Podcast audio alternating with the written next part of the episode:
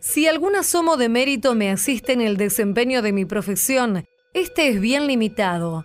Yo no he hecho más que cumplir con el clásico juramento hipocrático de hacer el bien a mis semejantes.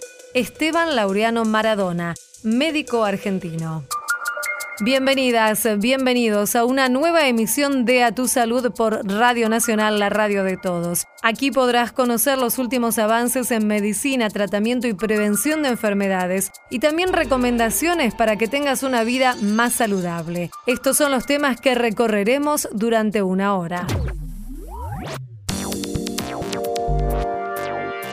Es una célula que tiene capacidad para fabricar cualquier tipo de célula del organismo. Las células madres son una nueva alternativa para la medicina. Conversamos con el doctor Gustavo Sebleberg, director de docencia e investigación de la Fundación Fleni, acerca de los últimos avances. Si detectamos la mayoría de los casos y tratamos la mayoría de los casos, vamos a lograr que la mayoría de las personas no tengan virus en la sangre. Y si no hay virus en la sangre, la posibilidad de transmitir la infección es muy, muy baja. Los hospitales públicos deben realizar el test de VIH sin orden médica, de acuerdo con una resolución del Ministerio de Salud. Conversamos con el director de investigaciones médicas de la Fundación Huésped, Omar Suez. Y cualquiera sea el estadio de la enfermedad, hay maneras de detener la evolución de la enfermedad. La mitad de las personas que vive con glaucoma, principal causa de ceguera, lo desconoce. Dialogamos con el médico oftalmólogo Daniel Grijera acerca de la importancia de tratar esta afección de la vista. La profilaxis eh, muchas veces es con medicamento cuando corresponde, no quiere decir que todo el que se sube a un avión tiene que recibir profilaxis. La trombosis que puede ocurrir en viajes en avión o por estar mucho tiempo en reposo puede prevenirse. Conversamos con la médica hematóloga Andrea Rossi. Estás escuchando a tu salud. Estás escuchando Nacional. Desde hace algunos años, las células madre han representado la posibilidad de una nueva alternativa en medicina, en tratamiento, principalmente en enfermedades neurológicas y también algunas otras. Pero ¿cuál es la realidad actual? ¿En qué situación se encuentra tanto su aplicación como su estudio y sus potencialidades? Vamos a conversar aquí en Radio Nacional con el doctor Gustavo Seblever, él es director de docencia e investigación del Departamento de Neuropatología en FLENI. Ya lo estamos saludando. Hola Gustavo, muchas gracias por atendernos. Hola, ¿qué tal? ¿Cómo Gustavo, para ponernos en tema y que todos conozcamos de qué se está hablando, ¿de qué hablamos cuando hablamos de células madre? ¿Qué son? Las células madre son el equivalente a la célula que aparece cuando un espermatozoide fecunda un óvulo. O sea, es una célula que tiene capacidad para fabricar cualquier tipo de eh, célula del organismo, células neuronas, células del hígado, células de la piel. Esa es una capacidad potencial. Al mismo tiempo se reproduce y tiene capacidad para mantener su población. Eso es un descubrimiento relativamente reciente, a finales de los 90. O sea, lo que se descubrió es la posibilidad de que en el laboratorio in vitro uno pueda hacer crecer estas células y cambiándoles el medio de cultivo con señales químicas, fabricar, nosotros decimos diferenciar, hacia células adultas, células del hígado, como le decía, neuronas, células de la tiroides, células del páncreas.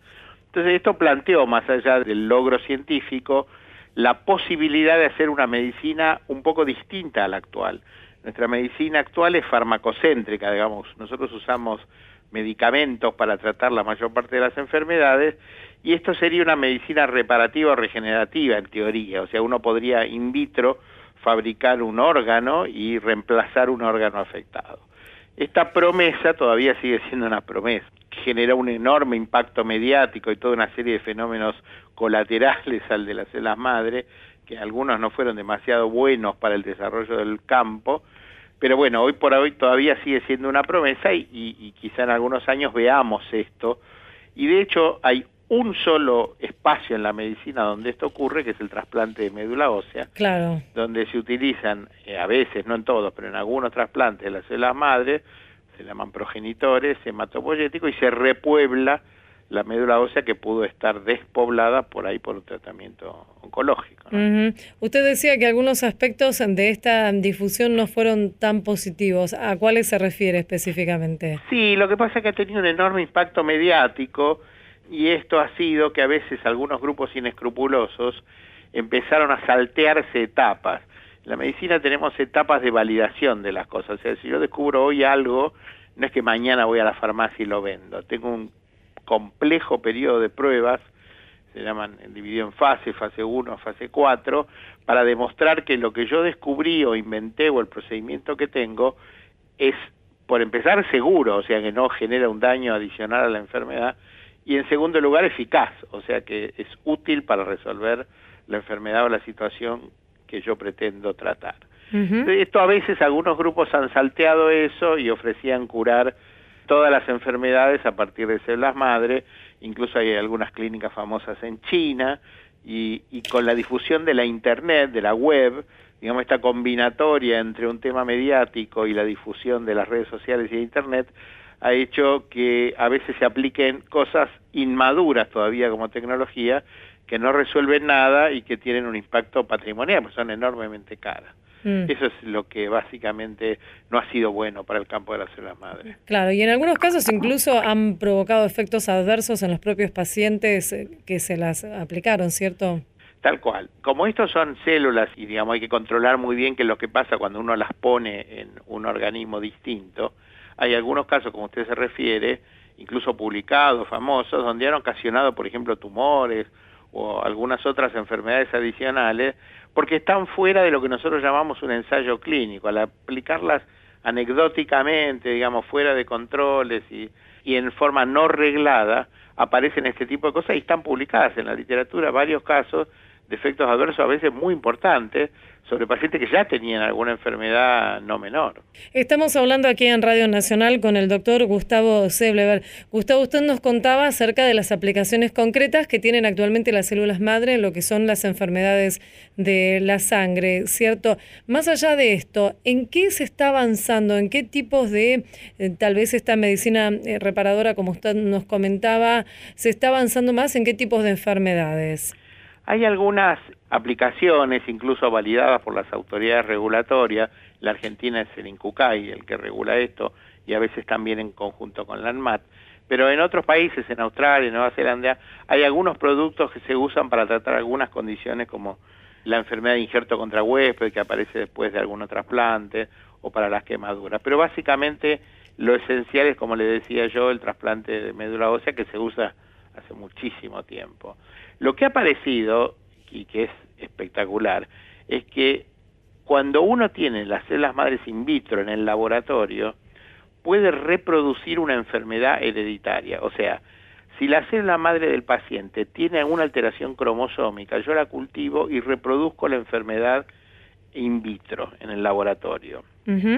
Esto me brinda un modelo interesantísimo para poder estudiar la enfermedad sin costo, porque ahí no hay animales que puedan eventualmente sufrir, o digamos, tengo todas las condiciones reguladas de un laboratorio, y puedo probar recursos terapéuticos o diagnósticos en un modelo in vitro, un modelo experimental. Eso se llama modelización de enfermedades y es un área de una enorme posibilidad de desarrollo en la cual tenemos mucha expectativa y está generando información sobre las enfermedades complementaria o adicional a la que ya teníamos. O sea que podríamos decir que se ha avanzado bastante más en, lo que es el, análisis y el estudio que permiten las células madre, más allá de lo que se puede aplicar en medicina concretamente. Tal cual, o sea, es una herramienta de generación de conocimiento y en forma indirecta contribuye a tratar mejor a los pacientes. Es una herramienta como antes usaban los, como se siguen usando los modelos animales, que complementa, evita los animales y es un modelo más preciso y más fiel de la enfermedad original. Yo quiero hacer un comentario que siempre hago, es que muchas veces uno cree que la ciencia avanza a paso agigantado y lo que uno descubre rápidamente pasa a los pacientes. Mm. Nuestro último premio Nobel de Ciencia, César Milstein, describió lo que se llaman los anticuerpos monoclonales, que fue por lo que logró el premio Nobel en el año 75. En 1984 recibió el premio Nobel por ese descubrimiento. Y recién hace algunos pocos años que algunos tumores son tratados con anticuerpos monoclonales. O sea que pasó una enorme cantidad de tiempo para que esta tecnología fuera validada, refinada, profundizada, y hoy, ni siquiera en la mayoría, en una minoría de tumores, se utiliza con muy buenos resultados. O sea que las tecnologías biológicas lo que uno no es lo mismo que la computación, digamos, ¿no? Que hoy aparece un nuevo procesador y pasado mañana ya está en el mercado.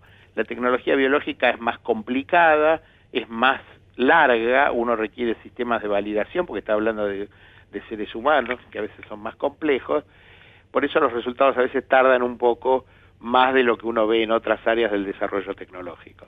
Muchas de las expectativas de las células madre estaban puestas tal vez en las enfermedades neurodegenerativas o, neurológicas, ¿cierto? Tal cual. Las enfermedades neurológicas o neurodegenerativas, como usted dice, que es el nombre correcto, no tienen hoy tratamientos así importantes, ¿no? No, mm. no hay realmente tratamientos muy útiles para la enfermedad neurodegenerativa, que además está asociada muchas veces con la edad, con lo cual en esta sociedad contemporánea es un problema creciente. Acá hay un tema que es crítico, y yo lo quiero decir gráficamente, es, yo, por ahí uno puede fabricar neurona o neuronas.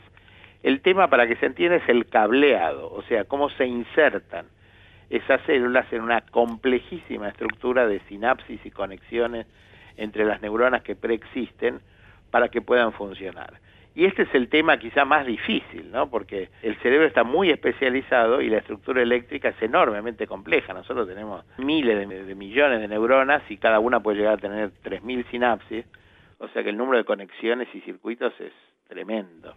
Poner ahí una célula es una especie de elefante en un bazar y tenemos que refinar los sistemas donde esa célula nueva que nosotros ponemos se conecte eléctricamente de forma eficiente con el cerebro preexistente. Ese es el gran desafío que tiene hoy esta, la, mm. neurología reparativa. Seguro. ¿Ha habido avances, usted trabaja como comentábamos en Fleni, ¿ha habido avances en lo que es, por ejemplo, el tratamiento de las secuelas de, de los ACV, accidentes cerebrovasculares, en los últimos tiempos? Hay una línea de investigación que hemos trabajado en eso, que es que las células madre del propio paciente, lo que llamamos adulta de su médula ósea, probablemente puestas en el área de un accidente cerebrovascular subagudo, esto es dentro de la primera semana de ocurrido, pueden tener un efecto antiinflamatorio, digamos, toda una serie de efectos benéficos sobre neuronas que están afectadas pero no muertas y recuperarlas.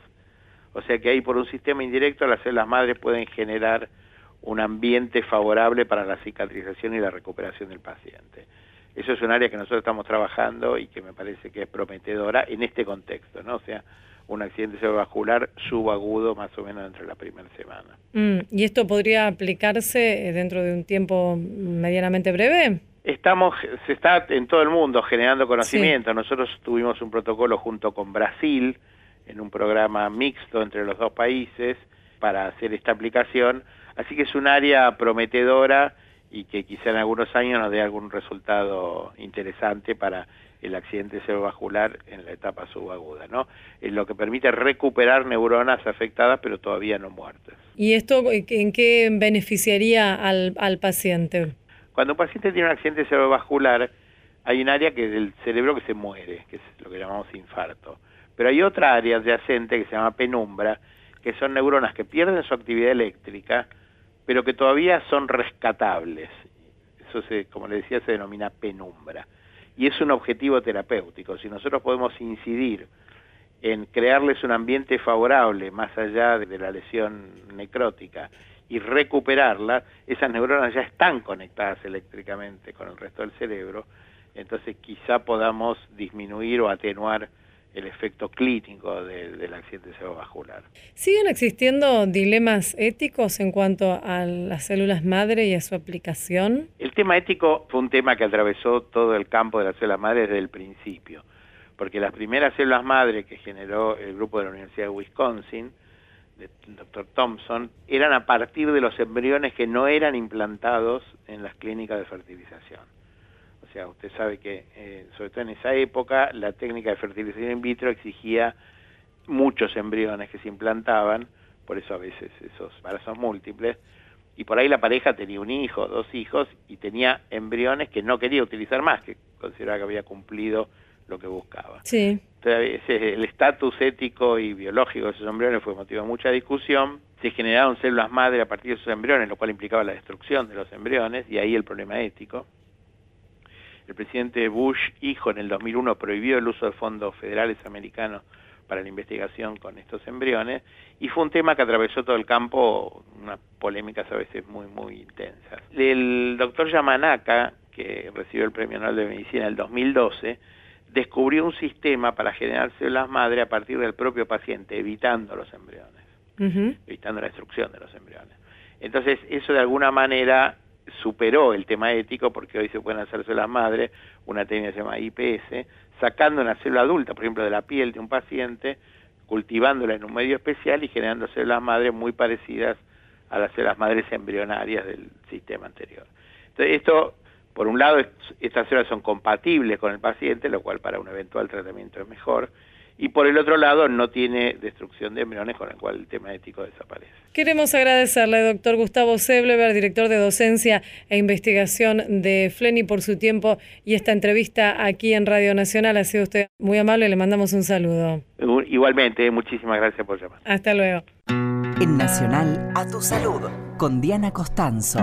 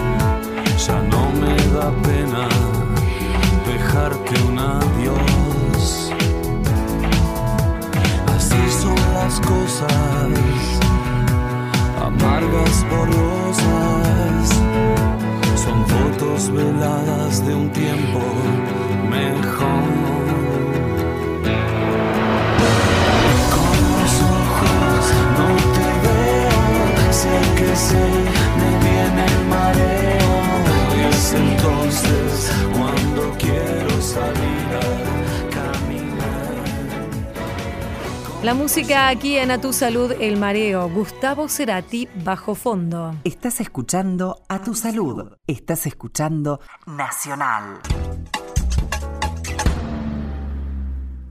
En un solo paso, un diagnóstico diseñado por investigadores españoles puede secuenciar los genes que predisponen a desarrollar cáncer. Esta estrategia mejora la eficiencia diagnóstica principalmente en los casos hereditarios con herramientas genómicas y de análisis bioinformático. Consiste en una novedosa aplicación de métodos de secuenciación masiva o de nueva generación. La investigación publicada en la revista científica Scientific Reports significa, según sus autores, un paso adelante en el diagnóstico de personas con alta predisposición genética a desarrollar cáncer. Una nueva forma de proteger las historias clínicas electrónicas con el uso de los latidos del corazón como contraseña está siendo probada por investigadores de la Universidad de Binghamton en Nueva York. La señal electrocardiográfica es uno de los parámetros más importantes y comunes para entender la salud de un paciente. Por este motivo, los médicos estimaron que pueden ser usadas para proteger el ingreso a sus propias historias clínicas. Sin embargo, los investigadores siguen analizando el tema debido a que los latidos de una persona pueden variar por diferentes factores tales como la edad, una enfermedad o una lesión. En Nacional, a tu salud, con Diana Costanzo. En Nacional estás escuchando A Tu Salud. En el sistema de salud público argentino, a partir de una resolución que entró en vigencia a principios de este año, ya no se requiere orden médica para realizarse el test de VIH. Vamos a conversar aquí en Radio Nacional con el doctor Omar Sued. Él es director de investigaciones clínicas de la Fundación Huésped y ya lo estamos saludando. Hola Omar, muchas gracias por atendernos. Hola, ¿qué tal? Gracias a ustedes por llamar. Doctor, queríamos consultarle sobre esta resolución que se ha tomado desde el Ministerio de Salud y cuáles pueden ser sus implicancias en esta necesidad de poder diagnosticar los casos de HIV y aquellas personas que viven con el virus. Lo que nosotros esperamos que esta resolución eh, genere es una facilidad para que las personas puedan conocer si son HIV negativas o si eh, tienen la infección por, por HIV. Es muy difícil en estos momentos para una persona común que no conoce bien los hospitales lograr finalizar la, posibilidad de hacerse una, prueba, porque en algunos lugares te piden turno, en otros te piden la receta del médico, en otros los mismos médicos no están acostumbrados a solicitar la prueba, entonces tienen que explicar el paciente por qué se lo quiere hacer y eso son barreras que al final lo único que hacen es retardar el, diagnóstico. Porque también desde el Ministerio de Salud se estaba recomendando que a partir de ahora se ofrezca el test de VIH en todas las consultas médicas. ¿Esto no ocurre ahora? Y en realidad no es tan fácil. En, la única situación en la que las personas sí o sí les ofrecen la prueba son las mujeres embarazadas, pero en el resto de, de las personas que van al consultorio, el médico es es poco probable que le solicite una prueba de HIV. Debería solicitarla, debería uno solicitarla siempre en cualquier persona joven, en una persona que tiene una infección de transmisión sexual o alguna que uno no sabe qué es lo que es claramente, o cuadros febriles, o mononucleosis, o tuberculosis. Debería uno siempre estar seguro que la persona es HIV negativa, pero lamentablemente los médicos por ahí no están tan acostumbrados a solicitarla, es el único análisis de sangre que hay que firmar una orden específica, una autorización para que se la hagan, entonces eso hace que muchos médicos no la pidan, ¿no? Pero ahora, bueno, se podrá acceder entonces eh, sin, sin esta orden a partir de esta resolución. Con esta resolución es obligatorio que los médicos la pidan a personas con alguna enfermedad o alguna situación clínica que es HIV, y eso incluye herpes zóster, tuberculosis, mononucleosis, cuadros febriles. En esos casos es obligatorio que el médico se la pida. Y también establece la recomendación de que a todos los maridos de las mujeres embarazadas hay que pedírselo y que también sugiere ofrecerlo en todas las consultas a todos los pacientes, porque la idea es, ¿cuál sería la idea? La idea sería lograr que el 90% de los casos de HIV o más se detecten, porque si mm. detectamos la mayoría de los casos y tratamos la mayoría de los casos, vamos a lograr que la mayoría de las personas no tengan virus en la sangre. Y si no hay virus en la sangre, la posibilidad de transmitir la infección es muy, muy baja. Entonces, mm. logrando tratar a todas las personas, vamos a evitar los nuevos casos de HIV en la comunidad. Esto se inscribe dentro de las metas regionales 90-90-90 de la Organización Mundial de la Salud, que la Argentina ha suscripto, ¿cierto? Exacto, mm. exactamente. Entonces, eso 90-90-90 significa eso. 90% de diagnosticados, 90% de tratados entre los diagnosticados y 90% sin virus en la sangre de los tratados. Y Omar, por ejemplo, una persona que está escuchando ahora en Radio Nacional y escucha, ¿no? Que ya no necesita orden médica. ¿Cómo debe hacer? ¿Cuáles son los pasos si quiere realizarse un test de VIH? ¿A qué centros de salud se recomienda acercarse en todo el país, digo, no? Porque la, la audiencia es amplia. centro de salud público. Tiene que ir a cualquier centro de salud público, acercarse a la ventanilla del laboratorio y decir yo me quiero hacer una prueba de HIV, escuchen en la radio nacional que la resolución 55 del Ministerio de Salud establece que no necesito la receta. Y con eso lo deben recibir. Es probable que algunos laboratorios todavía no hayan cambiado la forma de trabajar o no estén al tanto de la resolución, pero les aseguro que si van y dicen es la resolución del Ministerio número 55 que dice que me lo tienen que hacer, se lo van a hacer en ese momento. Seguro. ¿Y qué pasa después? Uno se hace el test de, VIH, puede dar eh, positivo o negativo, ¿cierto? ¿Qué hace una persona que se encuentra con ese resultado? Porque supongo que si es negativo, bueno, está todo bien, continúa con su vida. Con un resultado positivo en la mano, ¿qué debe hacer? Con un resultado positivo lo que hay que tener en claro que también va a continuar con su vida. O sea, hoy el HIV no es una traba ni para tener hijos, ni para estudiar, ni para trabajar. Hoy el HIV se ha convertido en una enfermedad crónica muy fácilmente manejable con una o dos pastillas por día que son gratis, que te las dan gratis en el hospital o en la obra social o en la prepaga. Entonces no hay un no hay que tener miedo de que uno no va a poder hacer todas las cosas que alguna vez quiso hacer. Pero lo que hay que hacer para lograr eso es tomar medicación lo antes posible, o sea, lograr tratarse y estar indetectable. Entonces el HIV si es positivo el laboratorio va a informar al médico del hospital o a algún médico, a un equipo médico de infectología, porque lo tiene que devolver un médico al análisis positivo para poder explicarle al paciente cuáles son las oportunidades, qué tratamiento es el mejor para él y qué análisis hace falta hacer antes de empezar el tratamiento. Básicamente lo que hay que mirar es la cantidad de virus que hay en la sangre y ver cuántas, que es la carga viral, y hay que mirar las defensas que todavía tiene esta persona, que son los CD4. A partir de ahí ya se trata para lograr bajar la carga viral y aumentar las defensas. En esa situación no va a tener complicaciones en el futuro. Y esta oportunidad que se abre si uno tiene el, resultado positivo, que actualmente es muy diferente a lo que pasaba hace 10, 15 años atrás, ¿cierto? Así es, es lo que decíamos. Nosotros ahora estamos acostumbrados a ver pacientes que van envejeciendo, envejeciendo, porque la infección está controlada y empiezan a tener complicaciones comunes y corrientes de gente grande, no complicaciones asociadas al HIV. Otros temas. Omar, ¿cuáles son las estadísticas? ¿Cuántas personas viven con VIH en la Argentina? ¿Cuántos lo conocen? ¿Cuántos desconocen esto? Eh, se estima, porque claro, no hay un registro de, de personas que no saben, pero se estima que hay 126 mil personas infectadas en el país, de las cuales solamente un 70% sabe. O sea que nos quedan más o menos por diagnosticar unas 50 mil personas. Se mueren en el país todavía 1.500 personas cada año. Y las que se mueren, se mueren porque llegan muy tarde al hospital, porque nunca se hicieron un análisis de HIV en los últimos 10 años. Son personas que han estado infectadas por 10 años y ya llegan con una infección por muy, muy avanzada.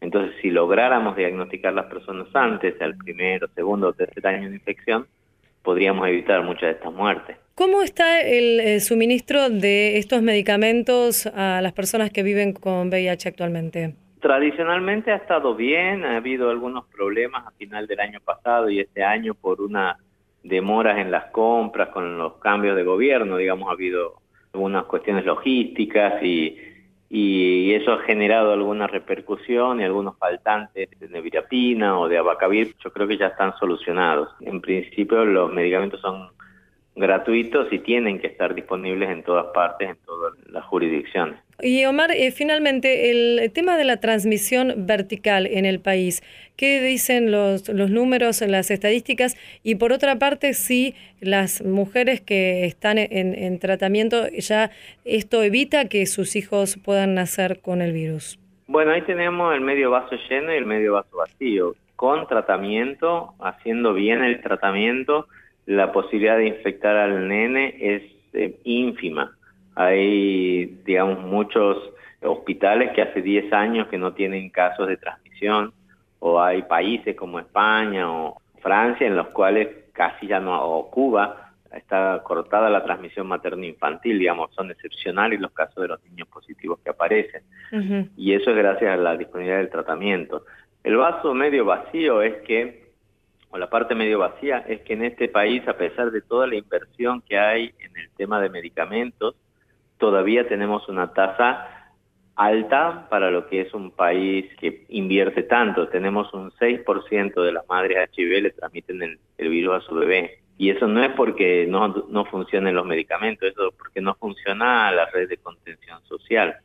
Son mm. mujeres que no toman la medicación, que se pierdan del sistema o que se hicieron el HIV y nadie les va a avisar que tienen un HIV positivo o que cuando les llega el HIV les llega muy tarde o porque el marido no se hizo el HIV y ella era negativa en el primer trimestre y en el cuando nace el bebé se da cuenta recién ahí que, que era positiva que se infectó durante el embarazo, ¿no? Entonces son mm. situaciones de mucha vulnerabilidad, pero que todavía están pasando y que realmente habría para lo que estamos invirtiendo en el país en, en HIV y para el esfuerzo que estamos haciendo, deberíamos tener mejores resultados. Queremos agradecerle desde aquí, desde Radio Nacional, doctor Omar Sued, director de investigaciones clínicas de la Fundación Huésped, por esta entrevista. Le mandamos un saludo.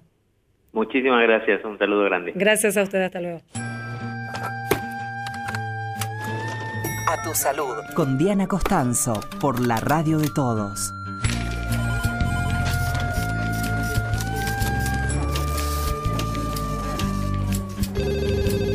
Me regalen más libros porque no los leo. Lo que he aprendido es porque lo veo. Mientras más pasan los años, me contradigo cuando pienso. El tiempo no me mueve, yo me muevo con el tiempo. Soy las ganas de vivir, las ganas de cruzar las ganas de conocer lo que hay después del mar. Yo espero que mi boca nunca se calle. También espero que las turbinas de este avión nunca me fallen. No tengo todo calculado ni mi vida resuelta. Solo tengo una sonrisa y espero una de vuelta. Yo confío en el destino y en la marejada. Yo no creo en la iglesia, pero creo en tu mirada. Tú eres el sol en mi cara cuando me levanta. Yo soy la vida que ya tengo, tú eres la vida que me falta. Así que agarra tu maleta, el bulto, los motetes, el equipaje, tu valija, la mochila con todos tus juguetes y... el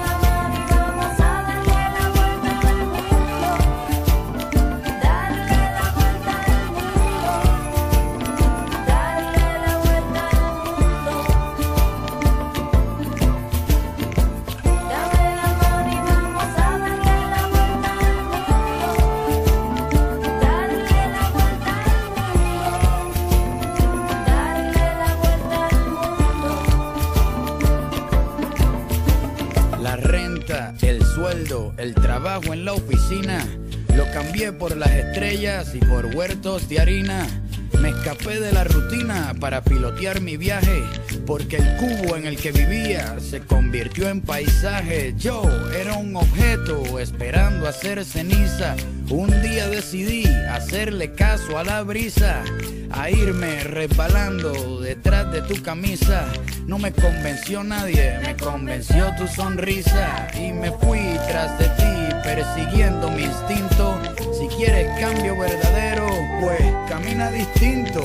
Voy a escaparme hasta la constelación más cercana. La suerte es mi oxígeno, tus ojos son mi ventana. Quiero correr por siete lagos sentir encima de mis muslos el clima de tus nalgas frías llegar al tope de la sierra, abrazarme con las nubes, sumergirme bajo el agua y ver cómo las burbujas suben y...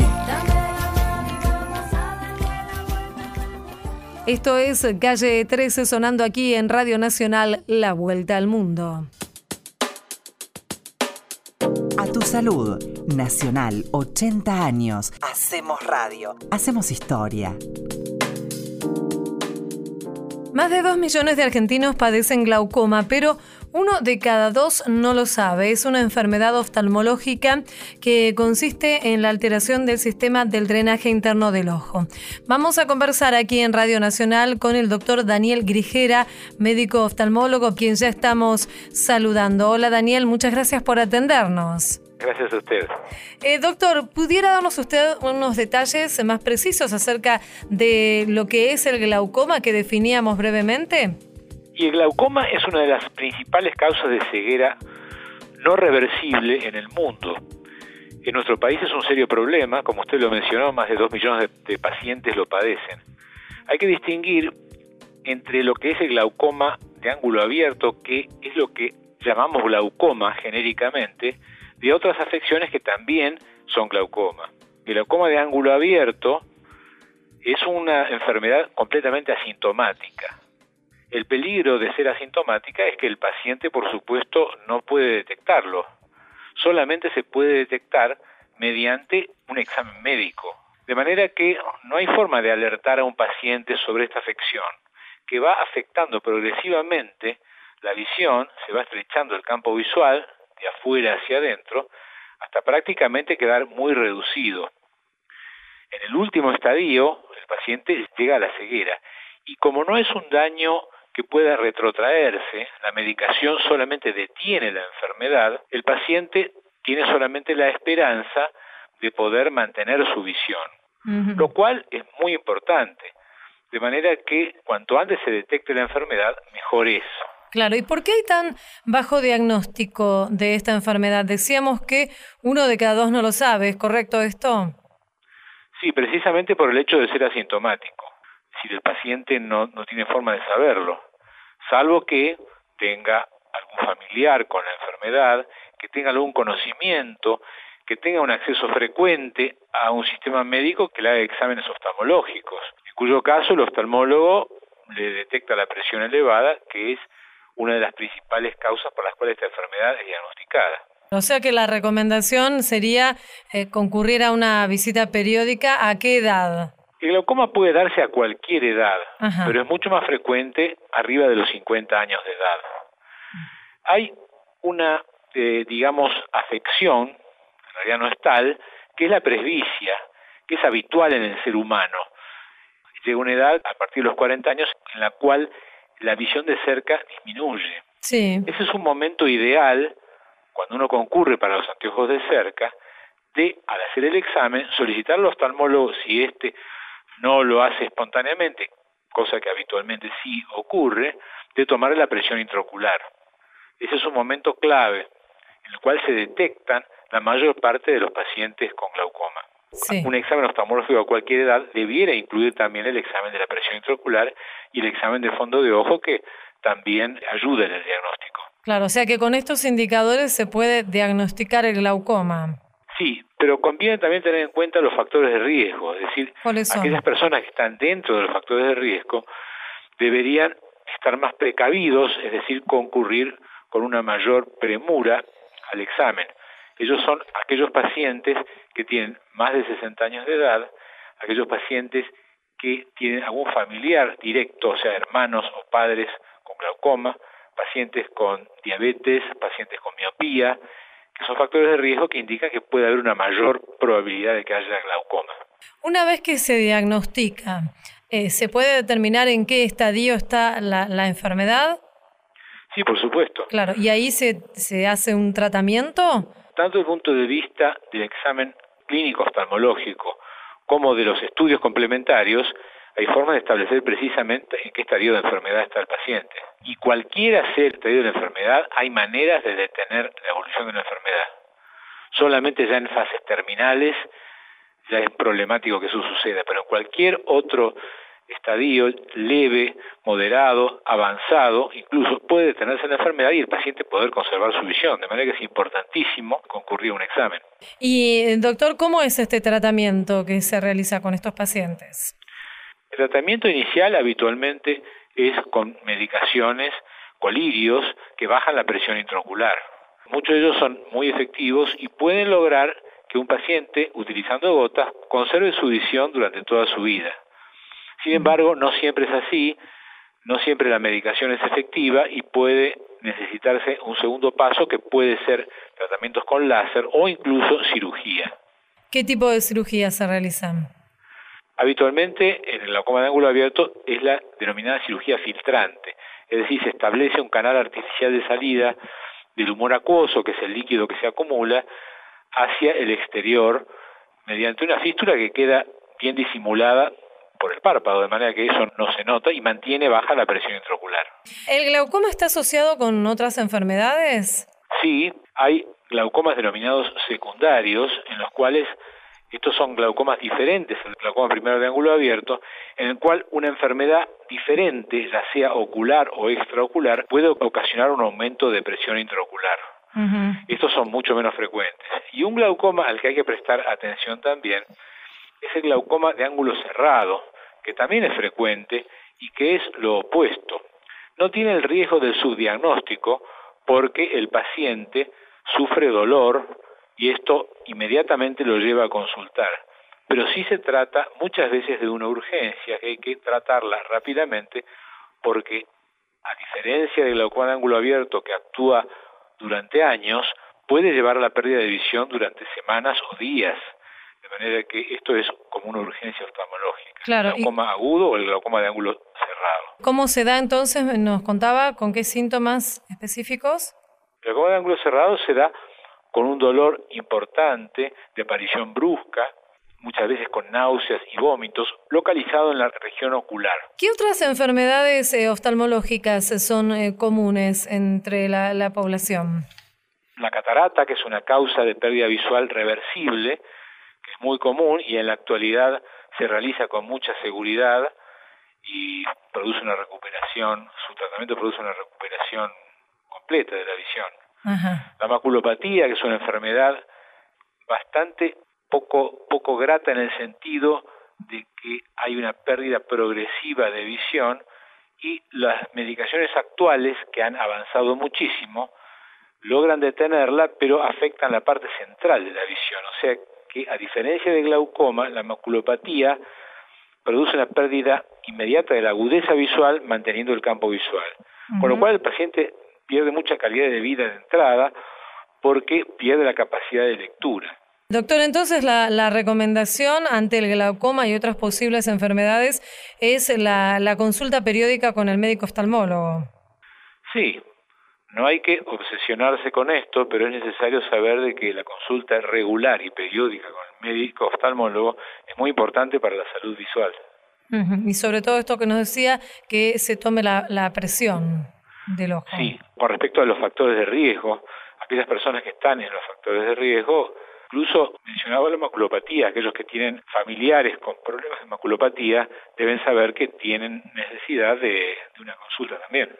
Queremos agradecerle, doctor Daniel Grijera, médico oftalmólogo, por su tiempo y esta entrevista. Le mandamos un saludo desde aquí. Muchas gracias a ustedes y a su disposición. Hasta luego. Hasta luego, adiós. Seguí en Nacional. Escuchás a tu salud. Las mujeres de niveles socioeconómicos bajos tienen 25% más de probabilidades de sufrir un ataque cardíaco que los hombres en la misma situación. Así lo reveló un estudio a nivel global que realizaron investigadores del Instituto George para la Salud Global de Australia. Para el informe examinaron los datos de 22 millones de personas de América del Norte, Europa, Asia y Oceanía demostraron que quienes son pobres tienen mayor riesgo de contraer una enfermedad cardiovascular, mientras que dentro de este grupo las mujeres son las más perjudicadas. Comer una comida rica en grasas, por ejemplo, una hamburguesa con queso y papas fritas o una pizza, daña la función del hígado. Los investigadores del Centro de Diabetes de la Universidad Hein de Alemania basaron esta conclusión en que encontraron que los niveles altos de grasas saturadas de esos alimentos alteran de inmediato el funcionamiento de este órgano. Se estima que además podría preparar al cuerpo para enfermedades graves en un futuro. Estás escuchando a tu salud. Estás escuchando Nacional. Escuchás a tu salud por Nacional. La trombosis es una afección originada por coágulos que interrumpen la circulación sanguínea, pero ¿quiénes tienen incrementado este riesgo? ¿Cómo puede prevenirse? Vamos a conversar aquí en Radio Nacional con la doctora Andrea Rossi, ella es médica hematóloga y también jefa de hematología de la Fundación Favaloro. Hola Andrea, muchas gracias por atendernos. Hola, ¿qué tal? ¿Cómo estás?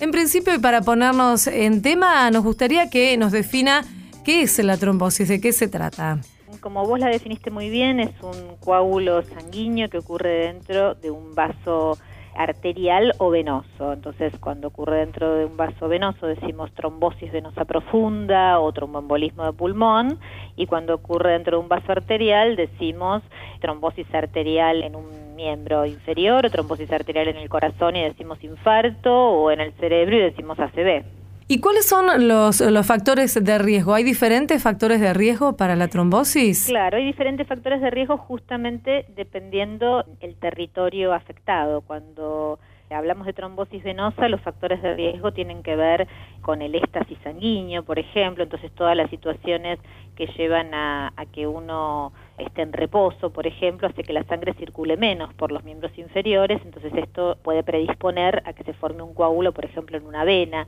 También los viajes prolongados, que tienen una posición viciosa de la pierna durante muchas horas y en general la gente no se para, no camina, no hace ejercicios en el avión, por ejemplo, o, o también podría ser en un micro si son muchas horas. Esto también favorece a que la sangre se quede como más estática y entonces también hay como una tendencia a que se forme un coágulo. Por supuesto que no le pasa a cualquiera, en general siempre hay algún otro factor de riesgo predisponente como pueden ser las varices o como pueden ser algún factor a veces sanguíneo que pueda favorecer a que la sangre se coagule. Entonces se van sumando factores de riesgo, ¿no es cierto?, para mm. tener una, una patología y en este caso, por ejemplo, si uno tiene algún factor hereditario o algún anticuerpo adquirido que predispone a la trombosis y además hizo el viaje prolongado, bueno, ahí tiene más predisposición a hacer un evento tromboembólico venoso en ese caso, que el, el riesgo es que cuando se forma un coágulo en una vena, puede embolizar, es decir, un, pedacito de este trombo emboliza por el torrente sanguíneo y puede impactar en el pulmón. Y mm. entonces el tromboembolismo pulmonar puede ser una enfermedad potencialmente fatal. En cuanto a las trombosis venosas. ¿Y las otras? Y las trombosis arteriales, los factores de riesgo un poco ya los conocemos más porque son más difundidos. Son todos los factores de riesgo que impactan sobre la pared de la arteria, como por ejemplo la diabetes, la hipertensión, la hipercolesterolemia, mm. también el sedentarismo y, la falta de ejercicio. Se observa que la gente que, que, hace actividad física tiene menos enfermedad cardiovascular que la que no la hace, o sea que también el sedentarismo, la obesidad son factores de riesgo, igual que el tabaquismo. ¿Y de qué manera entonces, eh, Andrea, se puede, ustedes están trabajando eh, para hablar acerca de la prevención? ¿De qué manera puede prevenirse? ¿Esto tiene que ver tal vez con disminuir estos factores de riesgo que usted nos comentaba? Bueno, sí, este, tanto los factores de riesgo arterial, que son los que mencionamos hace un rato, como los factores de riesgo venosos, que son un poco más difusos, porque como tienen más que ver con los reposos prolongados, con los pacientes que están internados y que están sometidos a reposo por cirugías, por ejemplo, cirugías ortopédicas o, cirugías mayores en general, todo lo que tiene que ver con la trombosis venosa es un poco también concientizar a la población en general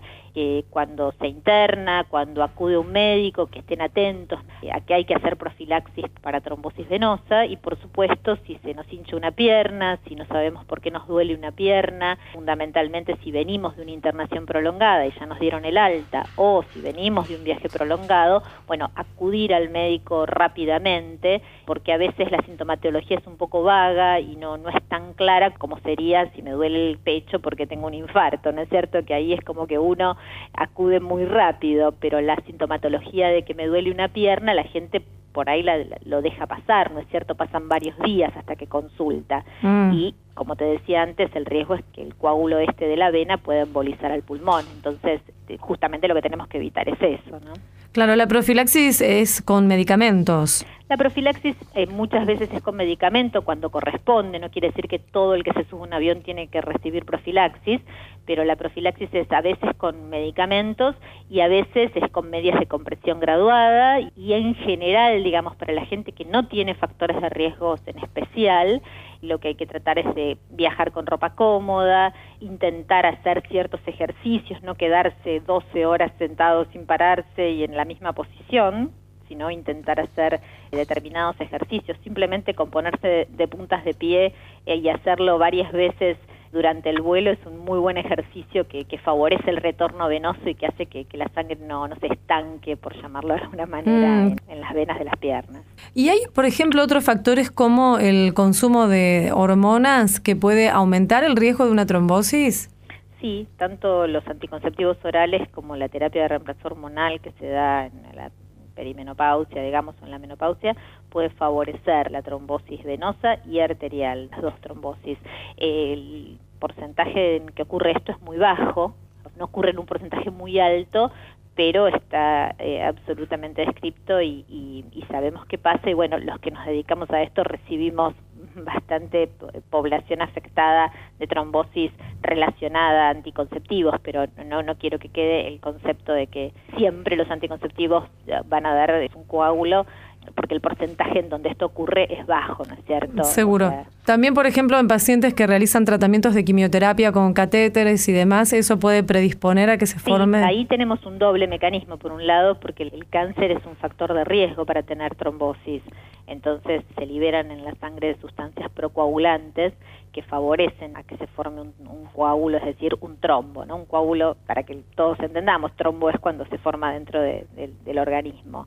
Y el cáncer en sí predispone. Si a eso además le sumamos que muchos pacientes tienen catéteres para mm, que pase la quimioterapia y demás, bueno, si este catéter no, no se cuida de una manera adecuada, eh, se puede tapar y se puede trombosar digamos, eh, tanto el, catéter como la vena donde está colocada este catéter. ¿Hay cifras acerca de la cantidad de, casos de trombosis que se producen en el mundo y también aquí en el país?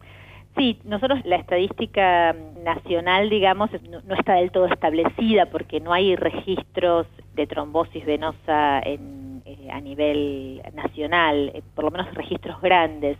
Justamente nosotros desde el CAT hicimos un registro de enfermedad tromboembólica venosa a nivel nacional, donde se van a poder registrar todos los casos nuevos a partir del 13 de octubre de este año para establecer una buena estadística. Pero para que te des una idea, digamos, eh, se muere más gente de un evento tromboembólico venoso en el mundo, se muere más gente que cuando sumas las causas de muerte por SIDA, accidentes de, tránsito, se muere más gente de, de, enfermedad tromboembólica y sin embargo lo, otro, digamos, es como que tiene más prensa y la gente conoce mucho más, digamos, ¿no? De, de las muertes por HIV o las muertes por accidentes de tránsito. Sin embargo, a nivel mundial se muere más gente por enfermedad tromboembólica venosa. No, seguro. He quedado sorprendida una vez en un caso de una persona que había sido dada de alta de una internación de, de varios días con un estado de salud supuestamente óptimo y falleció a causa de, de una trombosis posterior a, a la mm, internación.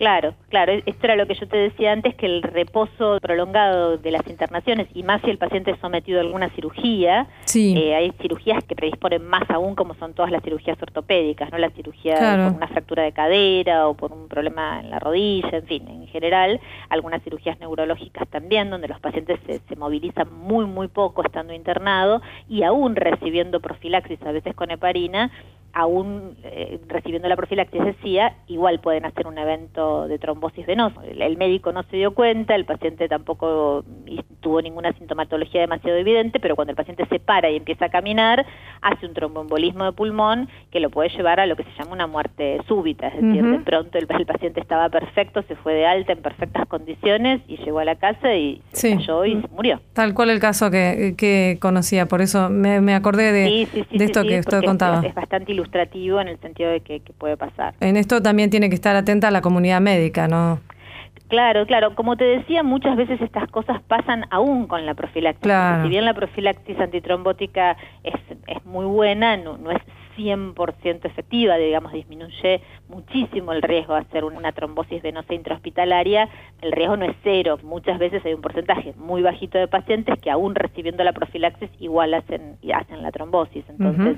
Eh, no sé el caso puntual que vos comentás, pero es muy probable que haya pasado eso porque la profilaxis con heparina eh, subcutánea en todos los centros de salud está muy difundida, entonces es casi imposible que un paciente no reciba profilaxis estando internado prácticamente mm. en todos los lugares, en todos los centros de salud está muy establecido que los pacientes que se internan tienen que recibir heparina, salvo alguna contraindicación, por supuesto, algún sangrado activo. El paciente que está sangrando no recibe profilaxis, bueno, ese puede llegar a tener el riesgo de una trombosis, pero se entiende por qué no recibió la profilaxis, porque estaba con un sangrado, por ejemplo. Seguro. ¿Y puede afectar entonces, para ir cerrando esta, esta charla, Andrea, a personas de todas las edades, sexo o clase social, digamos, es abarcativa? absolutamente, absolutamente. Si bien es mucho menos frecuente en niños, jóvenes, digamos es una enfermedad que tiene más prevalencia después de los 40 años, tanto la trombosis arterial como venosa, pero sin dudas puede afectar a cualquier edad, podemos tener una trombosis venosa.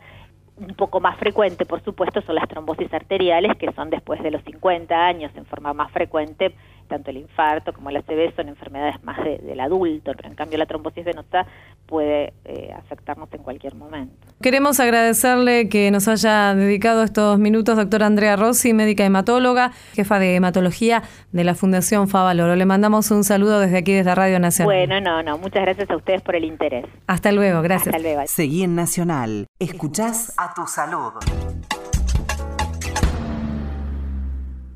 El Zika fue incorporado en la Argentina al listado de enfermedades que los agentes de salud tienen la obligación de notificar a la cartera sanitaria. La decisión responde a la necesidad de realizar un seguimiento epidemiológico del comportamiento de esta enfermedad transmitida por el mosquito Aedes aegypti, que junto al dengue y chikungunya afectan a toda la región.